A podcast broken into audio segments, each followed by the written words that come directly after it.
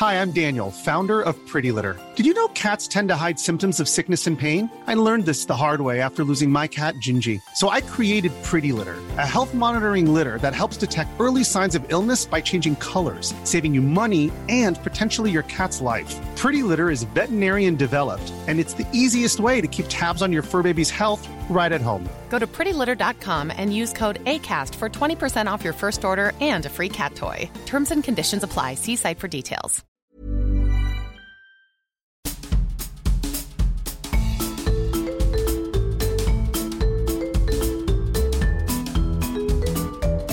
Vous écoutez le podcast de So Planet. Je suis Anne Greff et je vous propose des rencontres autour des thèmes des droits humains, de la culture et de l'environnement.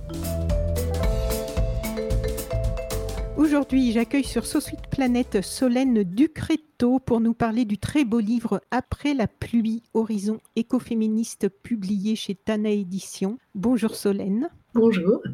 Avant d'approfondir, euh, j'avais envie de commencer en lisant un petit extrait du texte d'avant-propos que j'ai sélectionné dans le texte d'Alice Jehan, avec laquelle tu as co-conçu ce livre. Et puis ensuite, on va faire un peu plus connaissance euh, avec toi, avec euh, vous deux, même si aujourd'hui c'est toi qui réponds, et avec ce livre et avec l'écoféminisme, bien sûr. Donc ce petit extrait. L'ouvrage présent s'inscrit dans cette volonté d'ouvrir un horizon et propose la découverte de la diversité non pas de l'écoféminisme, mais des écoféminismes. La pluralité des points de vue est en effet, avec la créativité, l'une des caractéristiques d'un mouvement que plusieurs théoriciens ont qualifié d'inclassable. Notre souhait est de démontrer la multiplicité des parcours et des formes d'engagement, qu'ils soient professionnels, spirituels ou personnels. Les auteurs, autrices, hein, l'écriture inclusive à l'oral, c'est toujours un peu compliqué. Donc les auteurs, les autrices issus de différentes générations et contextes socioculturels ont illustré par leurs écrits et prises de parole leur investissement dans l'écoféminisme. Toutes et tous ont accepté de partager leur expérience avec l'aspiration à ouvrir des pistes d'engagement pour les lectrices et les lecteurs de Après la pluie, Horizon écoféministe. L'ouvrage propose un regard transdisciplinaire sur des thématiques qui résonnent dans l'actualité de notre société, telles que l'occupation des territoires, la définition du leadership ou la place accordée au care. Voilà, ceci étant posé, est-ce que tu peux nous expliquer euh, ce qu'est l'écoféminisme et pourquoi relier écologie et féminisme? Je sais qu'il y a de nombreuses façons de répondre à cette question, mais il faut quand même un petit peu expliquer à nos auditrices et auditeurs qui ne connaîtraient pas déjà euh, ce sujet de quoi nous allons parler. Ça marche. Euh, on peut commencer par faire un petit euh, topo historique sur, euh, sur la naissance du mouvement écoféministe, parce qu'en fait, c'est un mouvement qui est né principalement dans les années 70 dans les pays anglo-saxons. Euh, l'événement majeur euh, qui a marqué euh, l'avènement vraiment de, de, la naissance du mouvement, ça a été une action qui s'appelle le Women's Pentagon Action, où de nombreuses femmes se sont réunies autour du Pentagone pour militer contre le, le, développement du nucléaire, pour militer contre la guerre au Vietnam. Voilà, a un peu tout le, les contextes des années 70 comme ça. En France, ce mouvement, il n'a pas vraiment pris. Pour autant, c'est une petite française qui a instauré le mot écoféminisme et qui a été la première personne à vraiment conceptualiser le, ce mouvement-là mhm. euh, et qui a dé commencé à dessiner un peu les lignes du mouvement. Donc euh, cette personne s'appelle Françoise Daubonne et en fait le mouvement n'a pas vraiment pris en France euh, à ce moment-là, notamment parce que les mouvements féministes matérialistes euh, de l'époque euh, avaient peur du côté essentialiste qui pouvait être assimilé à l'écoféminisme et le mouvement n'a pas pris. Or, on, on en parle. Alors déjà, est-ce que tu peux nous, parce que j'ai écouté pas mal de conférences et d'émissions radio pour préparer cette interview. En fait, les choses moi, sur lesquelles j'ai bloqué, je les ai repérées pour pouvoir te demander et permettre à nos auditrices et nos auditeurs de nous suivre tout le long de cette interview. Déjà, il y a effectivement deux expressions qui reviennent souvent et qui ne sont pas forcément euh, accessibles au plus grand nombre. C'est féminisme essentialiste et matérialiste. Qu'est-ce qu'on entend par ces deux expressions? Ouais. Alors, l'essentialisme, c'est le fait d'assimiler femme égale nature. En fait, euh, il y a beaucoup de frustration autour de cette assimilation-là parce que euh, on revient quand même de plusieurs euh, siècles où il y a eu cette espèce de d'accord qui était fait femme égale nature et où on peut se rappeler des grands penseurs qui disaient que parce que les femmes, par exemple, avaient leurs règles, ça expliquait pourquoi le sang, la pression du sang ne pouvait pas aller jusqu'à notre cerveau et, et pourquoi on serait moins intelligente que les hommes, ou alors faire des assimilation avec les animaux parce que euh, le, crâne euh, humain euh, des femmes est plus petit que celui des hommes, il se rapproche plus du crâne d'un singe. Et donc, ça expliquerait aussi pourquoi on serait moins intelligente. Donc, euh, toutes ces assimilations femme égale nature, effectivement, aujourd'hui, on essaye de, s'en détacher un maximum parce qu'on s'est rendu compte que, bah voilà, euh, bien évidemment, euh, il était temps d'aller au-delà de tout ça. Mais toujours est-il qu'il y a toujours cette peur dans le féminisme de de nouveau être rattaché à tout ça et, et justement la volonté de dépasser ce principe. Et puis si on va plus loin sur des thématiques euh, actuelles, par exemple, ben, ça pose la thématique euh, de la possession de son propre corps en tant que femme, l'essentialisme, c'est-à-dire euh, c'est un discours qu'on nous donne souvent sur la question de la maternité et de, l'avortement, parce que les femmes doivent donner la vie, doivent ont ce rôle de fertilité de la terre, de la vie, forcément, elles doivent garder ce rôle-là et on, elles peuvent pas avoir le droit de choisir de donner la mort. Enfin voilà, il y a plein d'autres thématiques du coup dans ce sujet-là et qui sont euh, malheureusement encore euh, très actuelles. Et donc euh, matérialiste, féminisme matérialiste? Bah, le féminisme matérialiste, c'est euh, c'est un peu l'opposé du de. Bah, je peux peut-être l'introduire d'ailleurs sur le, la thématique euh, de l'écoféminisme parce que on distingue deux, deux grandes branches majeures euh, dans l'écoféminisme. On a l'écoféminisme dit matérialiste qui lui va justement traiter des aspects pratico-pratiques de l'écoféminisme et des aspects de terrain c'est-à-dire euh, les ONG par exemple qui travaillent dans le monde autour de euh, la question des droits des femmes face au changement climatique, de la condition de ces femmes-là, euh, comment trouver et mettre en place des actions pour qu'elles ne soient plus victimes des changements climatiques mais actrices de ce, du changement. Donc c'est vraiment le fait d'être sur le terrain et, et d'être au jour le jour à travailler sur ces aspects-là. et la deuxième branche, c'est la branche dite spirituelle qui, elle, va plus euh, aller travailler sur euh, la reconnexion au vivant se reconnecter à ses émotions pour pouvoir ensuite euh, développer et aller justement travailler sur ces émotions-là pour qu'elles deviennent vectrices de changement et déclencheurs d'action. Donc là, ça passe par des par des processus de guérison de soi et ensuite de guérison, enfin pour permettre une guérison plus large de la société et de la nature. voilà pourrais donner d'autres références plus tard, je pense, euh, au fil de notre discussion. Bah oui, parce que déjà là, je, en fait, je t'ai interrompu sur ce petit historique que tu avais très clairement euh, commencé à énoncer. On en était à Françoise Daubonne.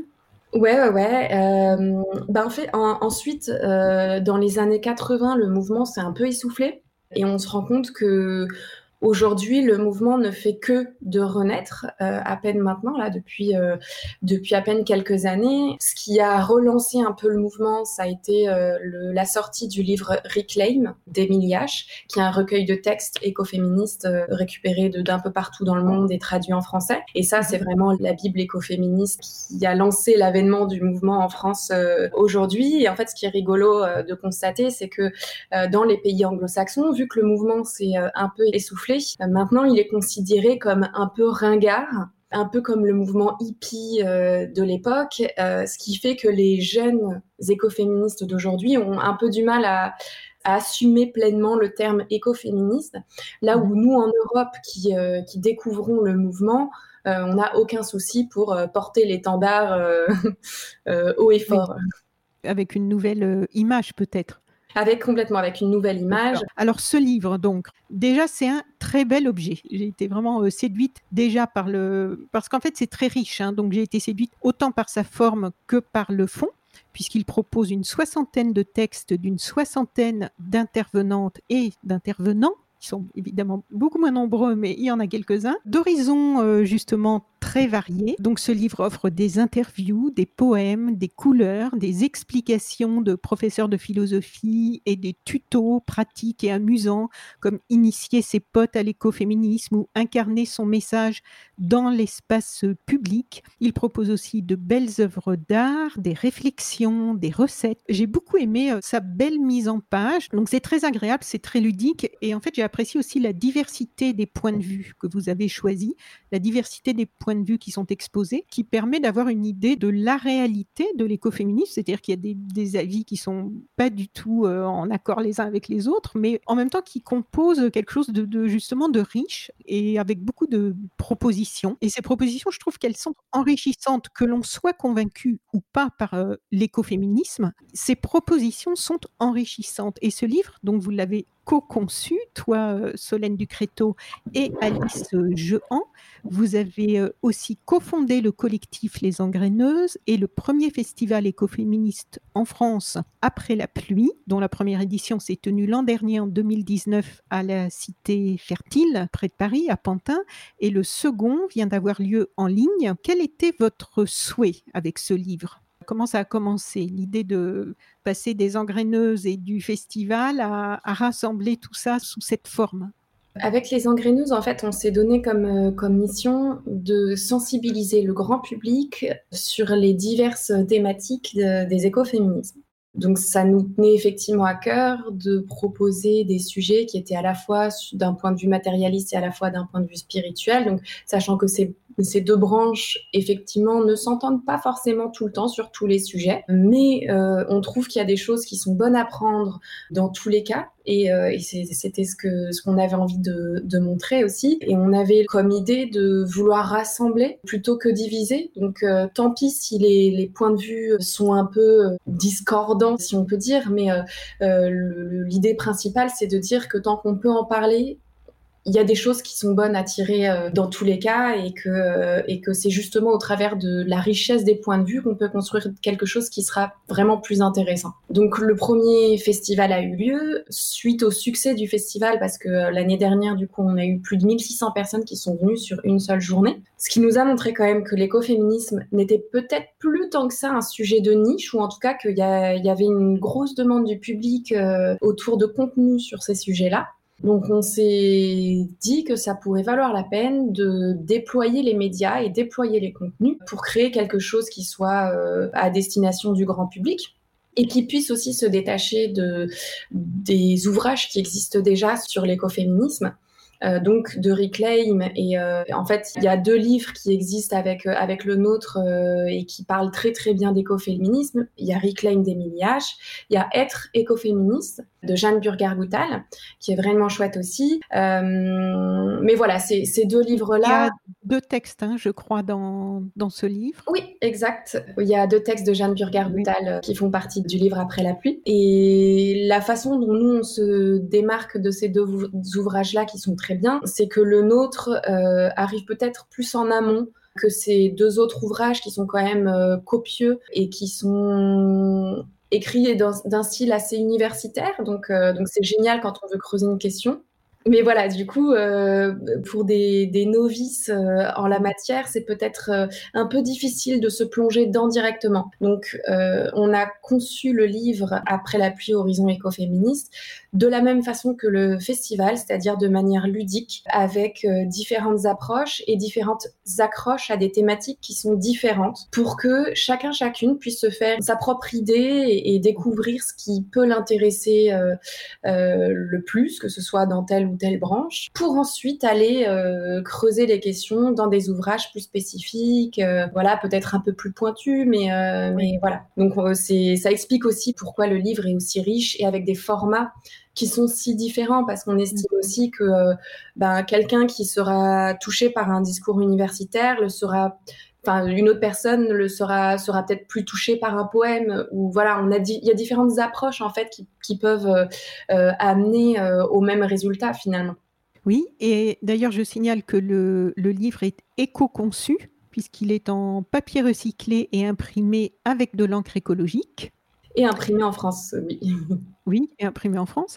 Euh, il ne prétend pas à l'exhaustivité du paysage écoféministe français, parce que je pense qu'on a commencé à le comprendre, c'est foisonnant ce paysage. Vous précisez aussi que certaines euh, contributrices ou contributeurs donc, ne se revendiquent pas du mouvement écoféministe, ce qui est intéressant aussi. Oui, D'ailleurs, j'ai entendu, j'ai entendu euh, Jeanne Burger-Goutal dans une émission sur France Culture qui disait justement la, la complexité et elle, ça position qui, en tout cas à l'époque de cette émission, disait ne pas vraiment adhérer à l'écoféminisme. Et pourtant, elle a écrit, comme tu le rappelais, deux livres sur le sujet. Elle a deux textes dans ce livre-là. Et c'est justement, je trouve, ce qui est intéressant. Alors, est-ce que tu peux euh, nous donner un petit peu une idée euh, de la diversité des profils justement de celles et ceux que vous avez sélectionnés, sans entrer trop dans le détail parce qu'on va y revenir euh, après? Effectivement, on a, on a fait une sélection des profils euh, ouvertement euh, larges et, euh, et, diversifiés. On ne voulait pas encore une fois avoir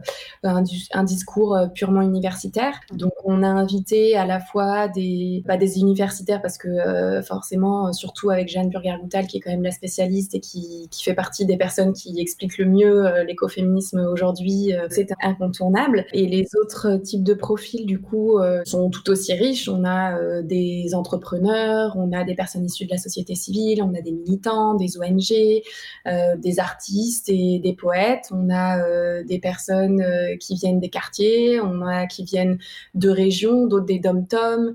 Euh, on a, on a voilà fait exprès de prendre des profils jeunes, des profils un peu moins jeunes et pouvoir avoir un joli panel coloré de profils différents.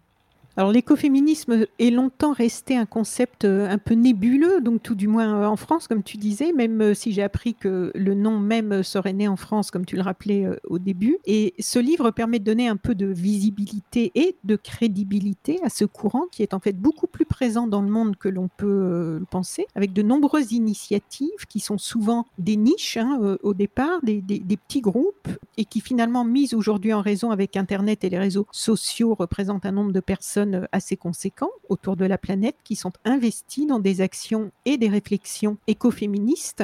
Toi, Solène, quel est ton parcours et qu'est-ce qui t'a fait t'intéresser à l'écoféminisme? Moi, je suis de, de, métier, je suis journaliste reporter d'images euh, spécialisée sur, euh, sur, euh, dans le secteur de l'économie sociale et solidaire, donc mmh. sur des thématiques engagées autour d'aspects sociaux ou environnementaux principalement. Euh, et puis pendant presque dix ans, j'ai traité de ces sujets-là. Mais jamais de façon conjointe. C'est-à-dire que c'était soit des sujets autour de la question de l'égalité femmes-hommes, soit des sujets autour de la question environnementale, mais jamais les deux, euh, les deux en même temps.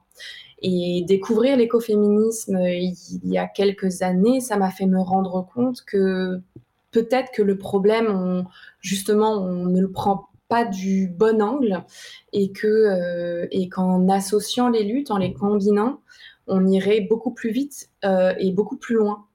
Et, oui. euh, et ça a été euh, vraiment un, un, un, une bouffée d'air frais dans mon métier de découvrir l'écoféminisme parce que quand on est engagé à 300% euh, au quotidien dans son travail sur ce type de sujet-là, c'est un peu désespérant de se rendre compte que tout ce qu'on fait, au final, on a l'impression que ça ne sert à rien parce que les choses empirent. Mais découvrir l'écoféminisme, ça m'a fait me rendre compte qu'il y avait d'autres actions qui pouvaient être possibles et euh, et qu'au travers d'une approche différente, peut-être qu'on pourrait vraiment y arriver.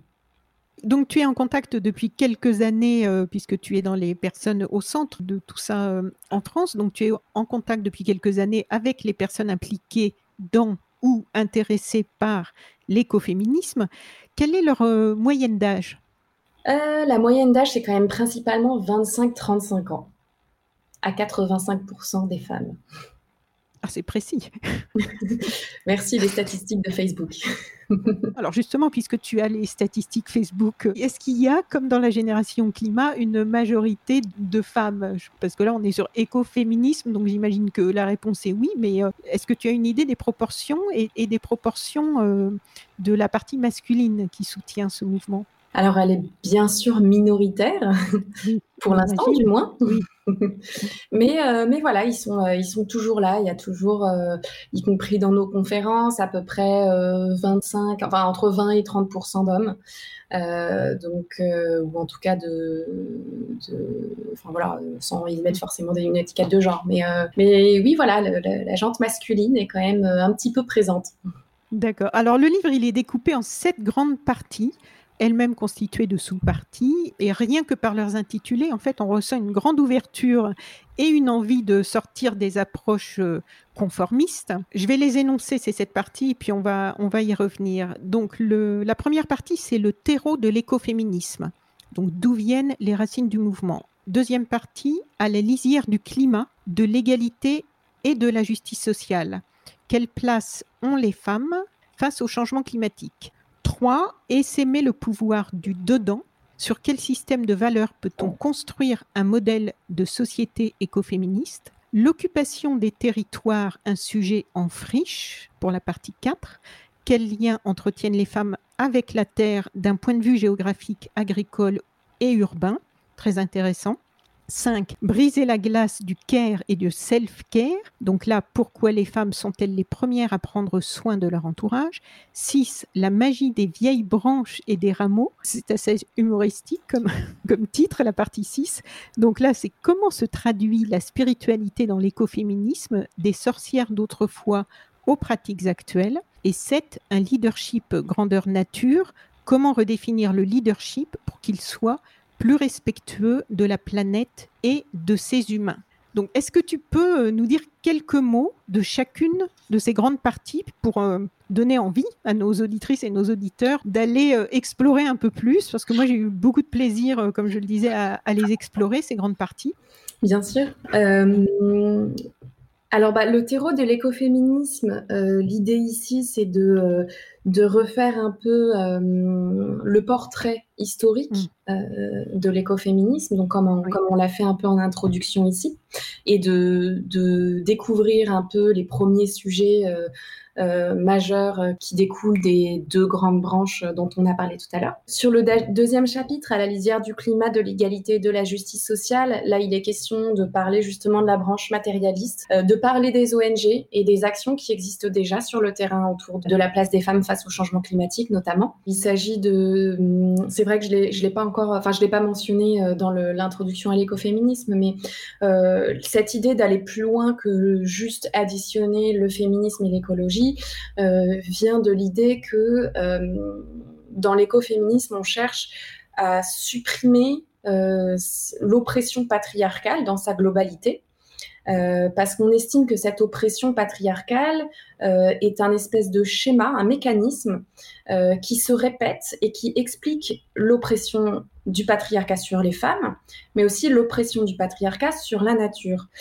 Et quand on va un peu démêler la, pelote, euh, ce système d'oppression, en fait, il est le même sur tous les autres nœuds de notre société. Sur les questions de racisme, sur euh, les questions de l'homophobie, sur euh, les inégalités des classes, sur, enfin voilà, sur un peu tous les tous les nœuds de notre société là. Et donc dans l'écoféminisme, on va chercher justement à démêler cette pelote là en entier donc, on commence par la question de l'écologie et, des droits des femmes, mais ensuite, on va aller dérouler le reste de la pelote. Et c'est euh, au travers de tous ces chapitres-là aussi ce qu'on va aller euh, observer et analyser. Donc on était sur le chapitre 3, et s'aimer le pouvoir du dedans. En fait, le, concept du pouvoir du dedans, euh, en quelques mots, ça a été initié par Star Hulk, qui est une des figures de proue de l'écoféminisme aux États-Unis. Euh, actuellement et qui, elle, euh, vient plutôt de la partie spirituelle, mais qui, euh, qui, qui, parle du pouvoir du dedans comme une richesse qu'on a tous et tout en nous, et sur ce fameux modèle de société qu'on devrait prôner, c'est-à-dire que l'idée serait de valoriser ce pouvoir du dedans, donc les richesses intérieures qu'on peut tous et tout avoir, et prôner ça à la place de ce qu'elle appelle le pouvoir sûr, c'est-à-dire ces fameux systèmes d'oppression dont on parlait tout à l'heure. Donc là, il est question d'expliquer euh, comment on peut euh, euh, développer ce pouvoir du dedans et comment ça peut se traduire concrètement dans une société. c'est d'ailleurs dans ce chapitre que qu'on va parler de la place des hommes dans l'écoféminisme et, plus largement dans le, dans le changement de notre monde et, et de, de leur relation avec les femmes.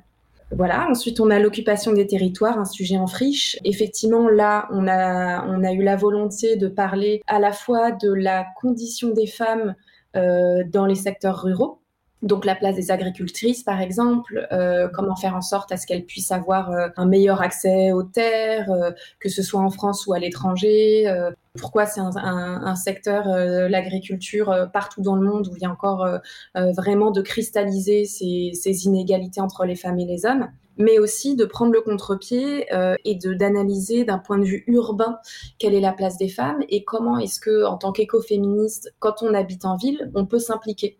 Donc on donne effectivement, encore une fois, euh, là des outils et des solutions concrètes. Euh, quand on habite en ville, euh, qu'est-ce que voilà, qu'on peut faire et qu'est-ce qu'on peut mettre en place aussi. bah, ça fait une très bonne transition avec le chapitre d'après, briser la glace du care et du self-care. Le care, ça désigne principalement le, tout le secteur de la santé. C'est le principe de prendre soin d'eux en anglais. Et ce chapitre-là est d'autant plus d'actualité euh, qu'il a été écrit pendant le Covid et que du coup, une grosse analyse dedans euh, est faite autour de ce sujet-là parce que euh, il se trouve que dans tout le secteur médico-social en France, ce sont à 70% les femmes qui ont tous ces métiers-là, qui sont des métiers qui sont sous-payés, sous-valorisés, en emploi partiel, voilà. Et ces femmes-là qui sont donc en première ligne pour faire front au Covid. Euh, la question, c'est de savoir pourquoi ce sont les femmes, euh, encore aujourd'hui, qui prennent en charge tous ces métiers-là et pourquoi ce sont des métiers qui sont sous-valorisés. Alors que pour autant, sans ces métiers-là, notre société ne tiendrait pas. Donc voilà, l'idée c'est de, de, raccorder un peu tous les fils pour euh, aller voir toutes les implications qui sont derrière. Une des choses rigolotes, enfin rigolote, c'est pas vraiment le mot, mais qu'on peut observer, c'est que sur tous les plateaux d'experts à chaque fois qu'on parle du Covid dans les médias, euh, ce sont des plateaux principalement masculins, voire exclusivement masculins, alors que ce sont les femmes qui sont au front. Donc là, on en était à euh, Le chapitre 6, oui.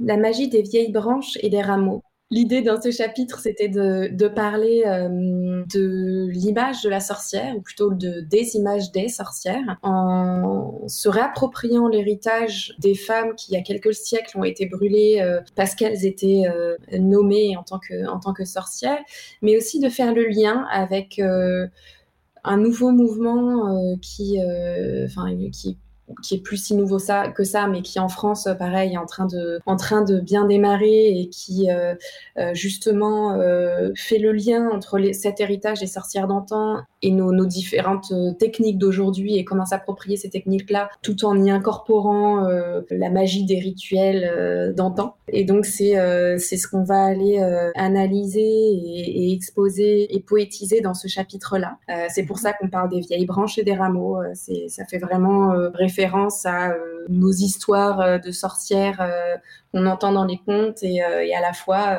les toutes jeunes néo-sorcières qui sont en train de se former aujourd'hui. Voilà, et puis on termine sur un leadership grandeur nature. Là, il est question de justement déconstruire la définition du leadership tel qu'on le connaît aujourd'hui pour euh, dessiner un nouvel horizon de ce leadership-là et aller euh, trouver un nouvel ADN en fait euh, à ce terme-là. Parce qu'on estime que le leadership en fait euh, non seulement il n'a pas besoin d'être possédé par euh, une seule personne, le leadership peut être partagé et c'est c'est ce qu'on souhaite pour une société qui serait meilleure en fait, mais en plus de ça n'importe qui peut avoir euh, ce rôle de leadership euh, en tant que mère de famille on peut avoir ce, rôle de leadership en tant que euh, parent d'élève en tant que élu de sa copropriété enfin il y a vraiment plusieurs plusieurs façons d'être d'être leader. Et, c'est justement en, en, reconstruisant cette image du leadership qui soit plus juste plus voilà avec des valeurs partagées et voilà plus pacifique qu'on pourra aller vers, euh, vers le monde de demain, plus sereinement. Alors, il y a aussi une large place euh, faite à la poésie. Quelle est la place de la poésie dans l'écoféminisme? Parce que j'imagine que si vous lui avez laissé cette place dans le livre, c'est qu'elle a sa raison d'être par rapport au mouvement? Ouais. Euh, ça revient un peu à ce, dont on parlait tout à l'heure sur les émotions. On estime que au travers de l'écoféminisme, euh, si on veut pouvoir aller vers un monde meilleur, il faut réussir à se reconnecter à ses émotions. C'est un peu comme, euh, comme quand on se brûle, par exemple. le danger arrive, on ressent la douleur de la brûlure, et c'est qu'en acceptant cette douleur-là qu'on va pouvoir déclencher la réaction euh, de sauvegarde, de protection du corps et de, guérison derrière. Euh, les émotions fonctionnent de la même façon, c'est-à-dire que c'est en acceptant nos émotions, en acceptant d'être humain, tout simplement, euh, qu'ensuite on va pouvoir analyser les douleurs et tout ce qui se passe en même temps et déclencher ces fameuses actions derrière. Et la poésie, ça prend cette place-là d'aller susciter des émotions Là où peut-être qu'un texte euh, analytique ou un tuto n'arrivera pas, peut-être pas forcément euh, au même euh, au même résultat. Et puis c'est aussi faire faire un hommage à l'ADN de l'écoféminisme qui était là dès le début, parce que dans cette fameuse action du Women's Pentagon Action dont on parlait au début, les femmes ont, ont, fait quelque chose de qui est vraiment symbolique de l'écoféminisme, c'est qu'elles ont barricadé les portes du Pentagone en les tricotant. Donc elles ont tissé un lien tout autour des portes du Pentagone pour à la fois euh, symboliser leur, euh, leur mécontentement et, euh, faire front de face à cette institution, mais aussi pour symboliser le lien entre elles, le lien de solidarité entre toutes ces femmes qui étaient présentes là, mais aussi toutes les femmes qui, souffraient de toutes ces oppressions-là dans le monde. Et cet acte de militantisme est très poétique et c'est quelque chose qui revient souvent et qui explique aussi en partie pourquoi euh, beaucoup de jeunes femmes s'intéressent à l'écoféminisme aujourd'hui, c'est que ça instaure euh, des nouvelles euh, idées de militantisme, de militantisme en fait, qui sont plus créatives et qui portent plus sur l'inspiration et qui mêlent à la fois poésie et action. Voilà, donc ça fait partie des raisons pour lesquelles la poésie. Alors, parmi les femmes euh, citées ou qui ont écrit dans ce livre, donc on ne peut pas toutes les présenter, mais euh, j'aimerais que l'on s'arrête sur quelques-unes et que tu nous fasses faire brièvement leur connaissance. Alors, j'ai sélectionné cinq ou six noms avec, euh, en premier, tu nous en as déjà parlé un petit peu, Françoise Daubonne.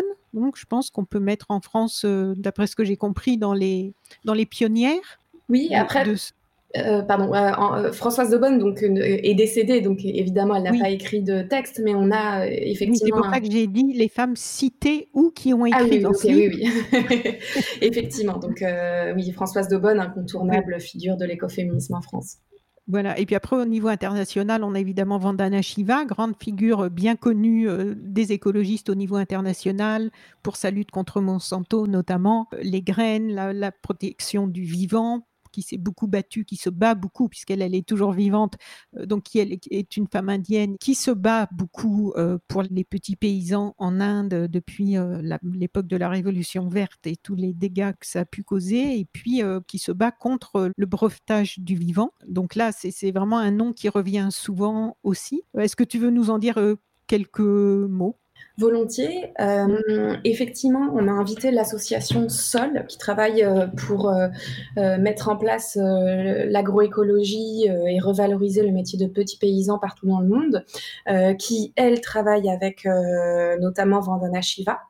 Euh, et Vandana Shiva, c'est une figure de l'écoféminisme, euh, notamment par euh, une action qu'elle mène encore aujourd'hui et qui est un peu symbolique de l'écoféminisme et qui permet vraiment de comprendre les tenants et aboutissants pratico-pratiques de l'écoféminisme de terrain. C'est le centre Navdanya qu'elle a créé. Le centre Navdanya en Inde, en fait, est une banque de semences et une, une, école, une formation pour les femmes de cette région-là en Inde, et qui a été montée notamment parce que Vandana Shiva s'est rendu compte que dans sa région, les petits paysans étaient tombés dans une faillite et une détresse complète parce qu'ils avaient signé des contrats avec Monsanto qui les obligeaient à acheter des, des sacs de graines pour euh, de semences pour, euh, pour leur culture. Or, il faut savoir que Monsanto travaille, retravaille génétiquement euh, ces semences-là pour qu'elles deviennent infertiles. C'est-à-dire que chaque année, on est obligé de racheter les sacs de, ces fameux sacs de graines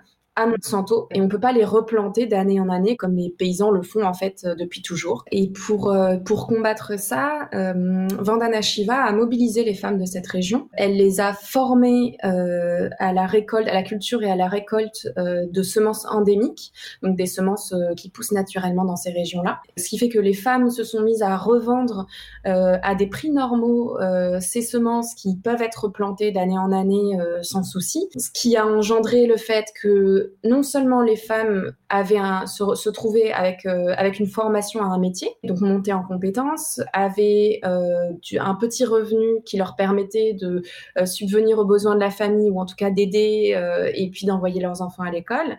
et en plus de ça, les femmes se retrouvaient avec un, enfin se retrouvent avec un, rôle politique dans la société parce que être mmh. être détentrice de, des graines et des semences, c'est un rôle qui est vraiment au cœur de, de, cette région-là euh, et qui leur redonne une place dans la société là où avant euh, elles étaient euh, voilà elles n'étaient pas bien moins considérées. Donc c'est c'est un, un, quadruple bénéfice et pour l'environnement et pour la condition des femmes de cette région-là. Quelques mots peut-être aussi sur euh, Céline Baltide? Oui, euh, Céline Baltide, elle est, euh, c'est une thérapeute. Euh, elle est notamment thérapeute en Martinique et elle, elle a écrit un très beau texte sur les relations entre spiritualité et ses racines martiniquaises et les méfaits du colonialisme qui sévissent encore aujourd'hui tristement en Martinique. Et, je vous invite très fortement à lire, à lire son texte parce qu'il est passionnant et, et ça, ça ouvre vraiment euh, nos esprits sur plein de choses. On a notamment réalisé une interview euh, de Céline Baltic pour, euh, pour celles et ceux qui, qui n'auraient pas le temps de, de, lire le livre qui a été posté sur les réseaux des engraineuses et qui, qui retrace un peu ces sujets-là. voilà. Donc là, on peut le trouver. Est-ce que vous avez une chaîne YouTube les On a une chaîne YouTube, effectivement. Donc on peut trouver cette vidéo sur votre chaîne YouTube. Ouais, sur notre chaîne YouTube ou sur Facebook ou voilà. D'accord. Une autre personnalité euh, que j'avais déjà, euh, non pas croisée, mais j'ai déjà, je l'ai déjà vu apparaître ici ou là sur les réseaux sociaux, euh, Doc La Luna. Là, c'est tout un, c'est tout un parcours aussi. Hein. Oui, effectivement, Doc La Luna, donc euh, Nathalie Grida Babourage, euh, elle, elle habite, euh, donc elle est de, double culture franco-indienne et elle habite en ce moment en Guadeloupe. ses deux parents sont indiens. Oui, c'est oui, oui, ses deux parents, ses deux parents étaient indiens et qu'en fait elle avait vécu en France jusqu'à 10 ans oui, c'est dans ce sens-là. Hein. Et ensuite, elle est partie, ils sont partis en Inde, ce qui lui a fait un choc culturel, comme elle l'explique. Oui, effectivement. Et elle, elle, euh, elle, euh, elle, était ravie de pouvoir re-rentrer en France après. effectivement, en fait, elle a, elle a pareil un, euh, un profil de thérapeute holistique, si on peut dire ça comme ça. Euh, elle, elle vient de la branche spirituelle, elle pratique l'ayurveda comme médecine, mais ce qu'il y a d'intéressant, c'est qu'elle vient d'un parcours traditionnel de médecin. Et que euh, elle a notamment euh, pratiqué pendant longtemps dans l'armée parce qu'elle elle était en direct avec les pompiers. Et elle, elle soignait les pompiers, enfin elle a soigné les pompiers pendant longtemps. Et c'est le, le, fait de se, de se rendre compte de voilà de toute la violence euh, de tout ce milieu-là et de la médecine et de l'armée et de, enfin voilà, tout ça combiné de sa condition de femme euh, qui l'a fait aller vers euh, des techniques plus douces, des techniques spécialisées aussi pour les femmes, plus à l'écoute. Du coup, sa double culture est devenue une richesse d'après ce qu'elle explique, hein, puisque l'Ayurveda et pas mal des choses qu'elle pratique aujourd'hui viennent aussi de, de, la partie de sa culture indienne. Effectivement. Et, et donc elle a une vision de, enfin elle exprime sa vision de la médecine qui est très riche et qui ressemble beaucoup d'ailleurs à ce qu'on fait euh, dans la diversité des points de vue euh, de, ce livre-là. C'est vraiment, euh, elle estime que la, la meilleure médecine qu'il puisse avoir serait une médecine qui combine euh, les différentes euh, approches et les différentes méthodes, euh, à la fois de la médecine conventionnelle et à la fois de techniques de thérapie plus douces, plus spirituelles, et qui permettent vraiment de refaire une connexion complète, complète entre son corps, son cœur et son esprit. Alors ensuite, Fia Maureen Kakou. Oui, c'est une poétesse ivoirienne qui est fabuleuse, qui, qui est toute jeune et qui, qui est très talentueuse, qui écrit beaucoup de poèmes sur la sensualité et qui a écrit, qui clôture en fait le livre avec un très joli texte sur la sororité et sur l'importance de se relier entre femmes et de s'entraider pour aller plus loin. Mais tout ça sous une forme poétique. Oui. Encore deux. Magali C. Calise. J'aimerais citer d'ailleurs un extrait de son texte c'est dans la partie essai mais le pouvoir du dedans. C'est une réflexion, ce texte-là, sur quatre pages. Violence sur les corps des femmes et exploitation des terres, les nouveaux défis du prendre soin. Donc elle dit, à l'heure où du nord au sud de notre planète, nous vivons au quotidien les logiques de prédation du capitalisme, notamment au travers de la destruction de l'environnement et de la fragilisation des populations, mais aussi à l'heure où nous sommes confrontés au changement climatique, il me semble que les féministes communautaires ont su mobiliser des ressources à la fois politiques, morales, psychologiques et spirituelles qui font exploser les cadres de pensée et d'action politiques dominants dans le monde occidental.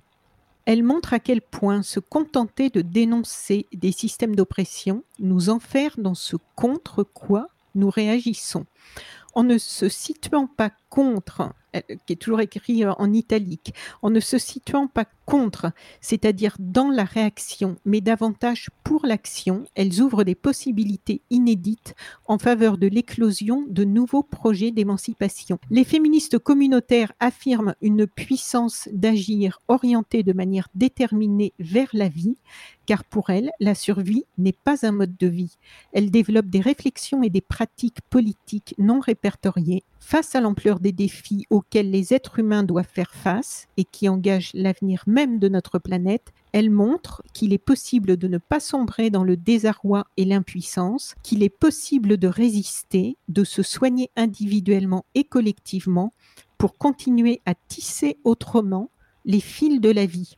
C'est beau, hein? Donc quelques mots sur euh, l'autrice de ce texte, Magali C. Calise. Oui, alors pour être très honnête, je ne suis pas sûre que je pourrais dire beaucoup de mots sur euh, cette autrice parce qu'elle souhaite euh, rester ah. anonyme. Euh, Magali Sekalis est un pseudonyme, donc je suis pas sûre de pouvoir trop trop en dire. D'accord. Hum, en fait, effectivement, elle a elle, pardon, elle a produit pas mal de, de textes euh, autour de, de l'écoféminisme et de euh, cette notion du care euh, qui va même plus loin que simplement le corps médical euh, euh, et qui va s'appliquer même sur la nature en elle-même dans sa globalité et sur le fait de prendre soin des humains mais de la nature aussi. Il y a deux, trois lignes de présentation là. Peut-être que je peux les lire. Si elles sont là, je pense que c'est qu'elles sont autorisées. Donc Magali Sécalise est chercheuse en philosophie. Ses travaux portent sur la philosophie politique, les féminismes, donc euh, entre parenthèses écoféminisme au pluriel, black feminism, féminisme latino-américain, l'écologie et le care. Magali est aussi engagée depuis longtemps dans différents collectifs pour les droits des femmes, contre le racisme, pour l'écologie politique. Donc on voit, on voit bien hein, tous les sujets qui se rejoignent en fait là. Mm. Et puis peut-être une, une, dernière, euh, Wild Wonder Woman, parce que j'ai été très touchée. Euh, je suis allée euh, chercher sur le net aussi un peu plus d'images parce que j'ai beaucoup aimé celle qui était dans ce livre. Et donc je crois que c'est sur son compte Instagram que j'ai vu pas mal de choses qui sont vraiment très touchantes, très belles. Mm. Effectivement, Wild Wonder Woman est donc une street artiste écoféministe et elle, euh, elle produit des très jolies illustrations euh, qu'elle va ensuite coller euh, dans les rues de Paris, dans les rues de France même parce qu'elle n'est pas qu'à Paris. Et ce sont souvent des figures de femmes avec des vulves, avec des planètes entourées de, de végétaux. et ce qui nous a paru intéressant dans sa démarche, c'est le fait de se réapproprier les rues de la ville en fait qui sont faites par les hommes et pour les hommes et qui ne laisse pas la place euh, justement à, ce type de ce type d'art, y compris dans le street art en fait. Voilà. Deux dernières questions. Euh, la première, ce serait quels sont les écueils, à ton avis, qui peuvent freiner le développement de l'écoféminisme dans les années à venir? Hum, Les points de vue divergents entre les écoféministes. Euh, parce qu'effectivement, il y a plusieurs niveaux de radicalité dans l'écoféminisme, dans les écoféminismes. Et ce que, ce que j'espère qu'on arrivera à, dépasser, je parle de dépasser, moi pour l'instant on n'y est pas dans cet écueil-là, mais euh, c'est de d'accepter en fait le schéma de déconstruction de tout le monde et d'accepter qu'on puisse avoir des points de vue qui ne sont pas euh, à 100% euh, pareils en fait, qui ne s'accordent pas à 100% et s'assembler en fait pour aller plus loin, plus que plus qu'avoir des, des guerres euh, intestines euh, euh, qui pourrait y avoir. C'est, c'est pas du tout le cas pour l'instant, mais, mais voilà, plutôt faire communauté en fait, même si nos points de vue divergent, plutôt que de s'enfoncer dans cet écueil de divergence. Et quels sont les points forts, à ton avis, de l'écoféminisme qui pourront être utiles à toutes et à tous dans les années à venir? Je pense que c'est cet aspect créatif euh, qui donne euh, vraiment euh, un renouveau aux actions militantes et du coup qui, laisse aussi la place à des personnalités qui sont qui se reconnaissent pas dans dans les manifestations dans la rue ou qui ne se sentent pas forcément d'aller attaquer de front une multinationale. voilà, en fait, ça, ça laisse un champ libre de nouvelles actions qui sont à imaginer. Et c'est surtout ça qui est un des points forts et qui est euh, stimulant euh, au travers de l'écoféminisme. Et puis la moyenne d'âge, je pense que c'est un point, c'est vraiment un point fort aussi, que ce soit porté par, euh, par une nouvelle génération qui vient un petit peu mettre aussi sur le devant de la scène toutes ces préoccupations et d'une façon intéressante, avec un angle de vue qui change un peu et qui peut être complémentaire d'autres choses aussi. Effectivement.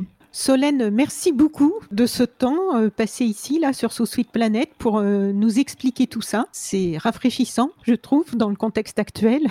Là, on est à distance, hein, puisqu'on est en période de, confinement, deuxième période de confinement. J'explique pour euh, ceux qui écouteront dans quelques mois ou quelques années ce podcast. Donc, il faut replacer un petit peu dans le contexte dans lequel on est aussi. Et bah, je te souhaite et je vous souhaite une très bonne continuation. Donc, je vais rappeler, je vais mettre le lien à vous qui nous écoutez euh, dans la description du podcast. Vous pourrez trouver le lien pour euh, acheter ce très beau livre Après la pluie, Horizon écoféministe de Solène Ducréto et Alice euh, Jehan aux éditions Tana.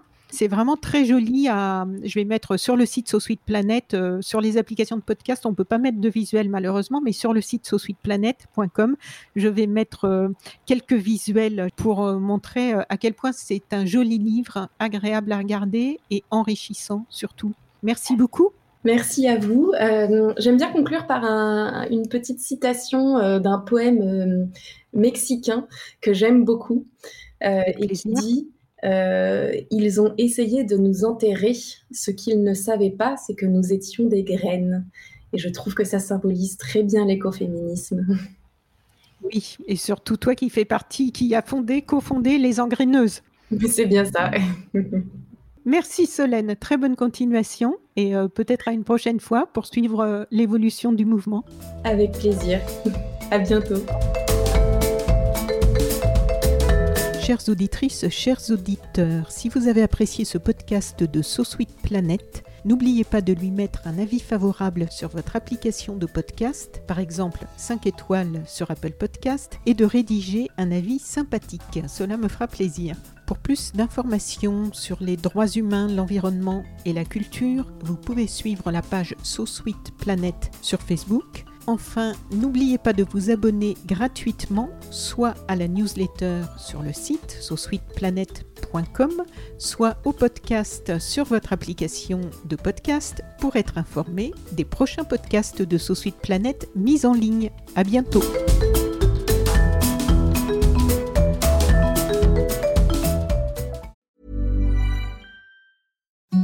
Imagine the softest sheets you've ever felt. Now imagine them getting even softer over time. That's what you'll feel with Bowl and Branch's organic cotton sheets. In a recent customer survey, 96% replied that Bowl and Branch sheets get softer with every wash. Start getting your best night's sleep in these sheets that get softer and softer for years to come. Try their sheets with a 30-night guarantee. Plus, get 15% off your first order at bowlandbranch.com. Code BUTTERY. Exclusions apply. See site for details.